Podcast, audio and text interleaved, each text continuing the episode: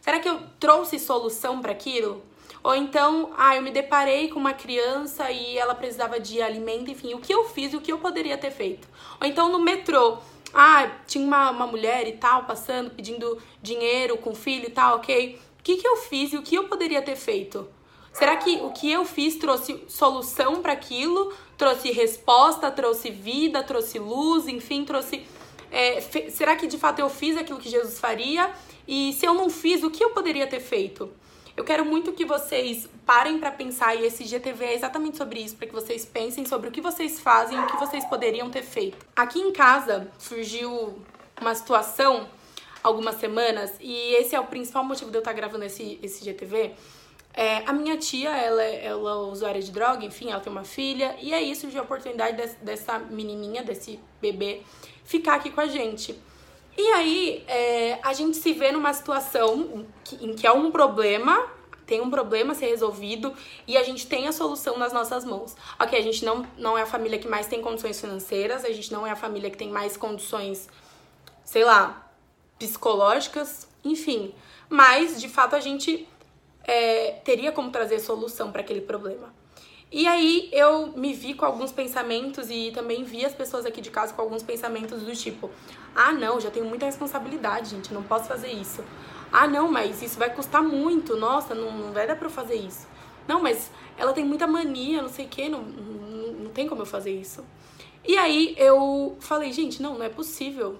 Isso tá errado. Eu não posso pensar assim, a gente não pode pensar assim sobre uma situação que a gente tem a solução, mas a gente não quer agir sobre isso por egoísmo, por pensar que talvez eu tenha que abrir mão demais ou fazer demais ou largar coisas demais para de fato trazer vida sobre aquela situação.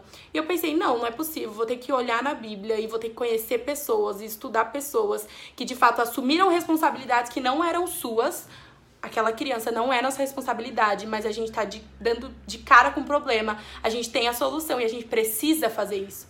Não porque eu sou uma pessoa boa demais, mas porque isso é o que Jesus faria.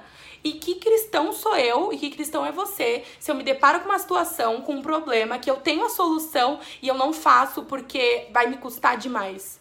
Tudo que Jesus fez, Jesus morreu na cruz e isso foi tudo, foi o tudo dele, custou, custou tudo para ele. E isso é o mínimo que a gente pode fazer de volta. Então, eu quero falar com vocês primeiro sobre Débora. Débora, para quem para quem não sabe, foi uma profetisa e uma juíza em Israel. Para vocês entenderem um pouquinho o contexto histórico, vou tentar cortar o máximo para o vídeo não ficar tão, tão, tão longo. É, depois que o, o juiz Eude morreu, é, os, os israelitas eles voltaram a pecar assim loucamente, loucamente. E aí o Senhor ungiu um novo rei, o rei Azor. E aí, esse rei, ele tinha Cícera como comandante do seu exército. E o Cícera tinha, a Bíblia fala que Cícera tinha um exército gigantesco, com vários carros de guerra, com rodas de ferro, enfim. E aí, o que, que aconteceu? Cícera oprimiu o povo cruelmente durante 20 anos, até que o povo foi e pediu socorro para o Senhor. Pelo amor de Deus, me tira dessa situação. E aí, naquele tempo, Débora era juíza em Israel. E a Bíblia fala que ela costumava sentar debaixo de uma palmeira. E era ela que julgava todas as questões israelitas. Ela passava horas e horas ali em relacionamento com Deus. E o papel dela era ser juíza e profetisa. Ela tinha que julgar sobre as questões. Esse era o papel dela.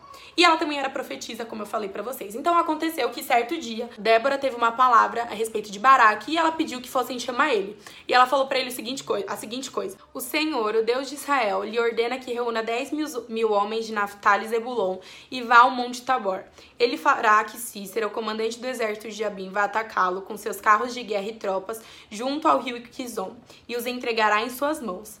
E Baraque disse a ela: se você for comigo, irei, mas se não for, não irei. E aí, e aí Débora respondeu: Está bem, eu irei com você, mas saiba que, por causa do seu modo de agir, a honra não será sua, porque o Senhor entregará Cícera, Cícera nas mãos de uma mulher. Então, Débora foi a Quedes com Baraque, onde convocou Zebulon e Naftali. Dez mil homens seguiram, bababá, e Débora foi junto com eles. Isso foi o que aconteceu.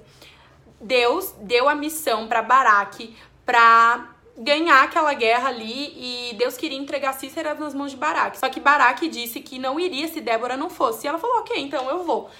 Aquilo não era responsabilidade dela, ela já tinha cumprido aquilo que era responsabilidade dela, ela era juíza e ela era profetisa. Ela entregou a mensagem, ela disse o que Deus queria fazer e a partir dali a responsabilidade era de quem? De Baraque. Mas o que ela fez não foi falar: "Ah, então, ó, essa responsabilidade não é minha não, viu?" Você tem que resolver isso aí, Baraque, porque Deus disse isso aí para você, isso aí é o seu chamado, não tenho nada a ver com isso.